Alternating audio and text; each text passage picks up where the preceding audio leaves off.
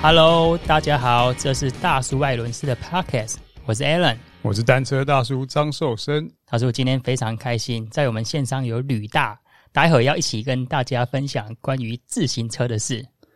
哇，有他来就是可以聊很多了。好，吕大跟我们的听众 say 一声 Hello。各位听众，大家好，我是那个碟刹论坛的吕大。他说：“你知道现在在高级跑车上面，你已经看不到所谓的 线组了，嗯、因为现在顶规跑车啊，全内走线都已经是市场趋势。那这个全内走，它的意思就是说，把线组隐藏于龙头、把手跟车架内部。那早期我们所谓的。”隐藏式现在来看就是半隐藏而已啦。对，早期的全 全隐，现在的半隐，就是早期的隐藏式，就是把线组隐藏在车架上面。而且有的只有隐身在车架下管那一段，一段对，对，它现在是真的完完全全的隐藏在里面，也就是你你的这个手把龙头下面的那个蝴蝶结不见了啦。没错，然后这个呢，据厂商所说的行销诉求就是说，可以提升整车的极简质感。再来，因为少了线组面对外在的空气阻力啊，所以以 Vision 以美利达的研究，就是说在高速骑乘，这个高速骑乘就是每小时的速度均速要达到四十五 kph，这个是职业选手级上面的 performance 的。可是它对一般人来说，就是可以达到美学设计；对职业选手来讲，就是性能优势。听起来好像两全其美。嗯，我觉得这一块是一直在进化。可是呢，因为我前公司就是这种隐藏式走线的领导者之一，嗯、那我也必须，这个也不是说要吐槽前东家，而是我自己在看到我们同仁在组装隐藏式走线啊，我必须说它有它的美丽，可是呢，东西不可能十全十美嘛。特别这种全隐藏式走线，嗯、它会有不少，应该说不小的哀愁。就是你在走线的时候，真的是很耗时耗工。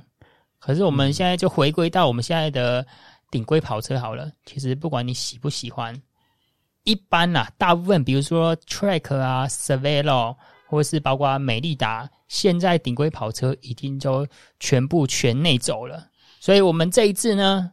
就要跟吕大吕大聊一下，说全内走线，就他的观点，因为毕竟我是用相对比较局外人，我们都是用局外人，因为我们自己。大叔，你有买全内走的车子的吗？只有试骑过，所以我们就用实际使用者的角度来帮我们剖析这个全内走的好处，以及说他现在可能骑了几年，那在维修上面、保养上面，或者是说要出国旅行的时候，会不会有一些比较。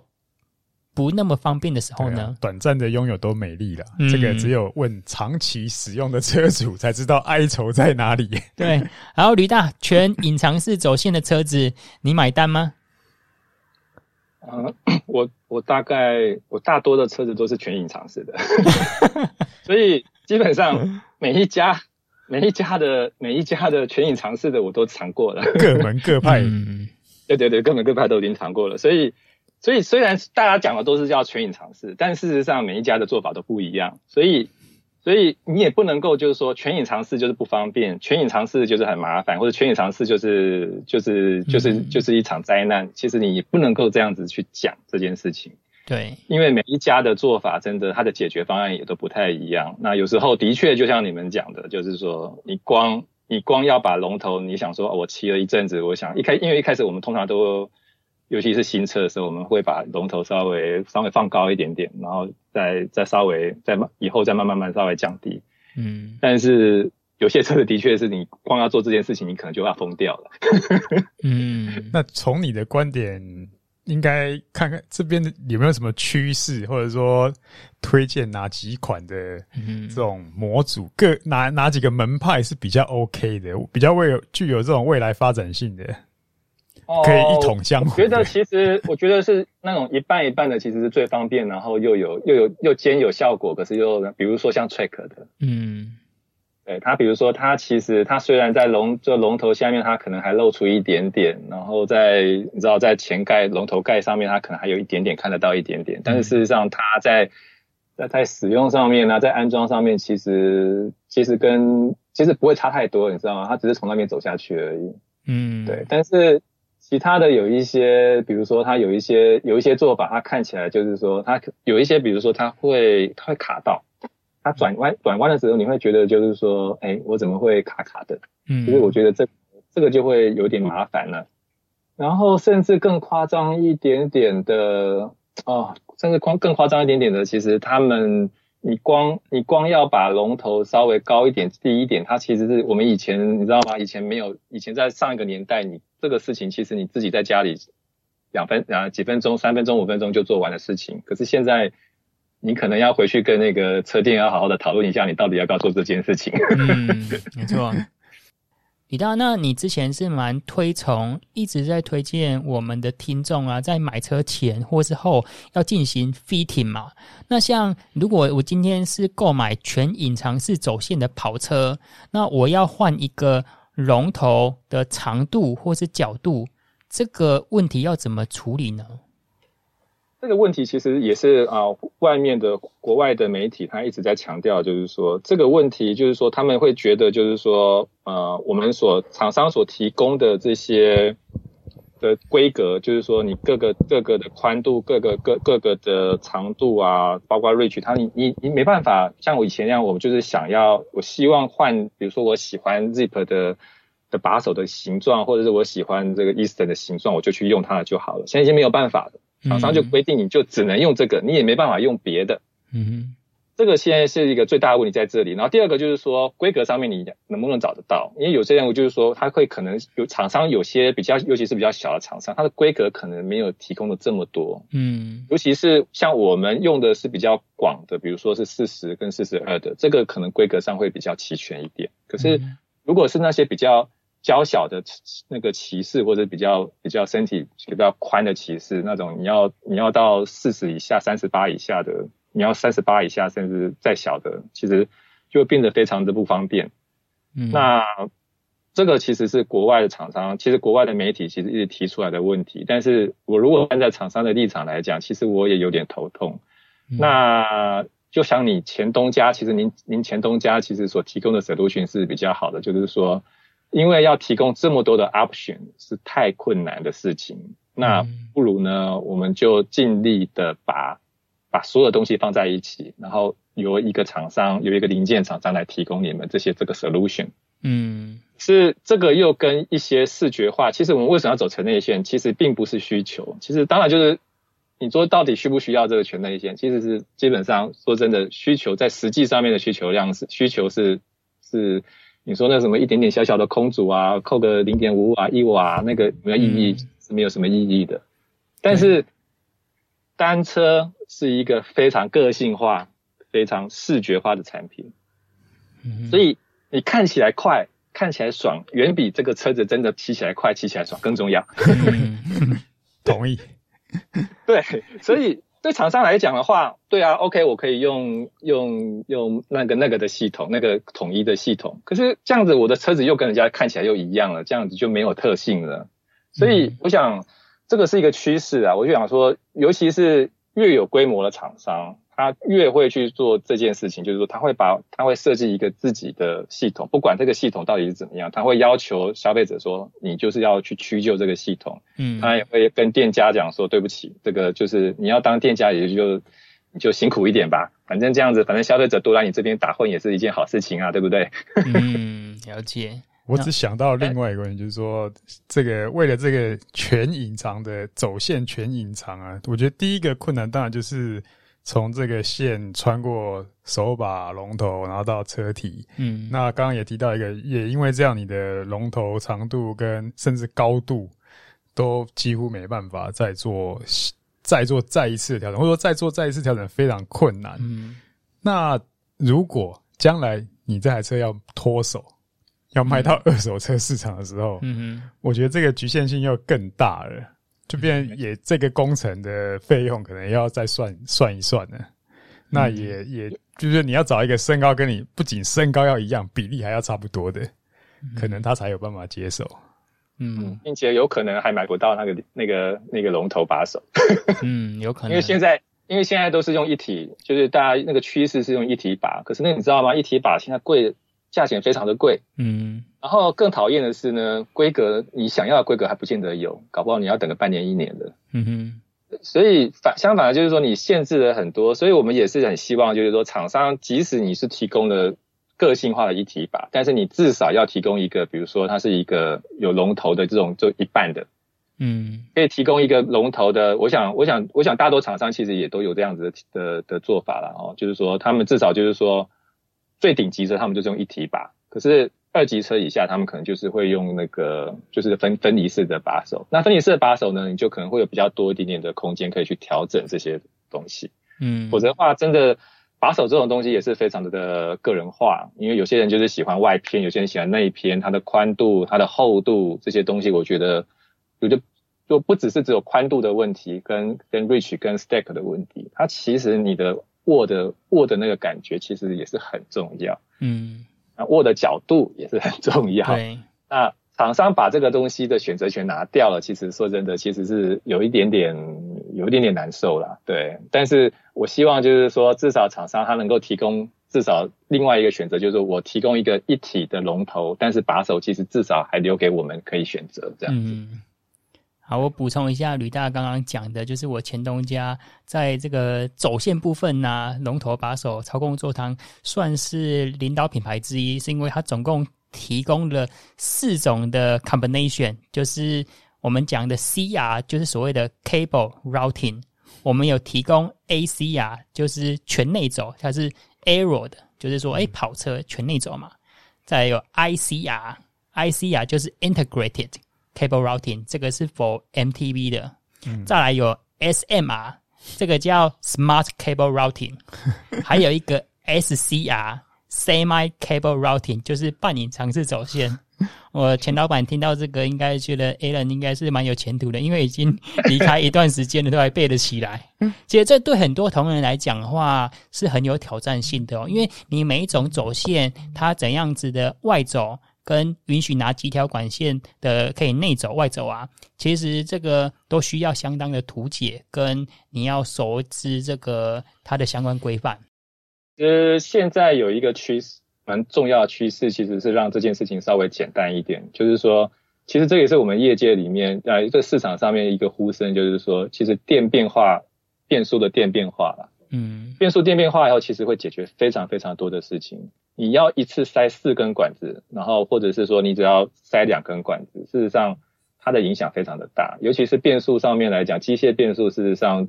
其实油压，我刚刚我们之前有提过，就是油压，油压其实是还好，油压油压刹车其实它的影响大，最大的影响可能就是说你可能是留的线太长，会在管子里面咔啦咔啦咔啦的，嗯，但是机械机械式的就是你知道，就是机械式的变速这个问题就很大。那所以，但是你可以看得到，就是说不管是苏联也好，还是 Shimano 也好，其实他们未来其实他们已经把提供了三级以上的。至少有三个等级的电变，那我觉得电变的大众化呢，也会对于这个趋势来讲，它可能是一个蛮大的助力。就是说，哎，以后你就不用担心，就是说你装上机械碟，然后呢就卡来卡去的，然后手感也很不对，然后万一呢要维修的时候也会弄到想要哭。我觉得电变其实会让这些事情会变得很单纯、很简单。嗯。油压就比较没有问题了。油压对油油压本来油压碟刹本来就是在走线上面本来就是就比较不受这些方面的限制这样子。但是其实您当然就是说您刚好提到就是说一体化跟半半一体化，其实这个是这个是可以可以考量的。如果你很真的很喜欢这样调来调去的，或许就是说半隐藏式的，或许它是一个比较好的解决方案。事实上事实。市场市场上很多解决方案是不一样的，虽然看起来都是全隐藏，但是事实上他们的做法都不一样。所以我会建议你，就是说你要先去看一下，有些可能其实他只是把它藏起来而已，那有些呢是跑来跑去，然后弄得你知道吗？弄得弄得非常的天翻地覆，你要调那个东西都要整个拆掉重弄。我觉得，我觉得就是消费者在买车以前，最好还是要把这个东西看清楚一下。对、啊。吕大，那你的全隐藏式走线车子有拿去换过线组跟保养过吗？那它的这些维修工资跟一般的外走线传统的走线车子在工资收取上面有差异性吗？我觉得，我觉得没有啦，因为因为我们我可能我跟店家的我跟店家的的方呃的的的，的相处的方式可能比较不一样，所以我们可能就是。你知道吗？签长约的啦。简单讲就是你是签长约的嘛。嗯，对对对，就反正你就压迫他啊，还是说怎么样也好啊，不管怎么样。但是我觉得店家的啊、呃，我所知道有一些车子了哦，我所知道我看到的，因为嗯、呃，我也我也经历过这些事情嘛。有些车子的确就是说跟，我觉得这个其实跟电跟油压刹车很关很很类似啦。同样都是油压刹车，同样都是全走线。其实店家的经验跟技术其实是很重要的。以前这些东西其实我们自己都可以来。以前你知道吗？框刹了之后，你要调这些东西，事实上你也不需要跑到店家去。但是今天到了全内线的时代，到了油压刹车的时代，事实上店家的技术就变得非常的重要。嗯，他们有没有相相关的经验？有没有相关的技术？其实你有技术，又你还有经验，因为很多东西你就是要多做才多会。多会，这个是我看到的。嗯，那你真的不会的，不会的，真的就是有声音啊，卡卡的啊，然后异音啊，什么东西的，这个你就变成他的经验。对对对对对。但是真的就是说，如果他有经验的话，他基本上，毕竟他又他也不会像比如说像碟刹好，他不会跟你讲说啊，那个有声音就是正常的。他如果他跟你讲这种话的店家，基本上也也。也你知道吗？嗯，那同样的全影像是说卡卡的啊，还是说会有一些转弯的，会有一些什么声音啊，什么东西的？其实还是变速的时候会不顺啊，干嘛的？那个那个其实也是要需要经验的。那这个也是刚好一个很好的机会，就是说我们可以去，我们可以去要求店家能够去提升他们的的技能、技技术，对技术层次。那店家，我想我觉得。进入一个碟刹跟全全隐藏式走线的这个时代，我觉得他们也要要跟着时代一起提升自己。我觉得，我觉得这是对他们的好事，因为因为消费者更需要他们。嗯，好，我们这一集呢，用最后一个话题来 close 掉，就是全隐藏式走线，你买单吗？那我们就来分别问一下吕大跟大叔，就是 如果我们今天这辆车子。同样是，比如说要走到全内走线的车子，可能要二十万块钱，或是更高。嗯，那如果这样子的车子呢，它有一辆是全内走，一辆是所谓的传统式，相对比较传统啊，就是它的全内走只有走在车架部分，然后龙头把手是外走的。这个时候，你会选择全隐藏式还是半隐藏式的呢？我们先由吕大帮我们来分析一下。哦。我先我先说回来哦，我先我我再补充一件事情哦。其实我我提出一个比较简单的一个模拟啊、呃、比喻哦，给大家跟大家分享一下哦。我们在很久以也不会很久以前啊，才几年前而已。我们的行动电话呢是怎么样？行动电话那个时候你的电池是可以开的，对不对？你可以随时换电池，对不对？可是那个时候呢，当当厂商推出就是不能够换电池的时候，大家都怎么样？嗯。大家都在骂啊，说怎么可以不换电池啊？变成那万万一没电的时候怎么办？会会死人啊？会怎么样啊？嗯、但是事实上，我们到了今天这个时代，你会发现那些可以换电池的电话都被淘汰掉了。哦，剩下那当然，我的意思是说，全整全隐藏式的走线，它当然对于座舱设定是一个减分，这绝对是的。只是说我们骑车子这一辈子，我们需要。动过座舱几次？嗯，所以其实有时候这个问题有点被，我觉得啦，我个人来讲，我觉得是有点被放大了。对，那我觉得如果说你已经做好 fitting，你你你已经骑过一阵车子，你也大概知道说啊，其实我大概需要的大概就是什么样的一个一个一个、嗯、一个规。事实上，你也没有什么太多的机会需要去换座舱或者调座舱。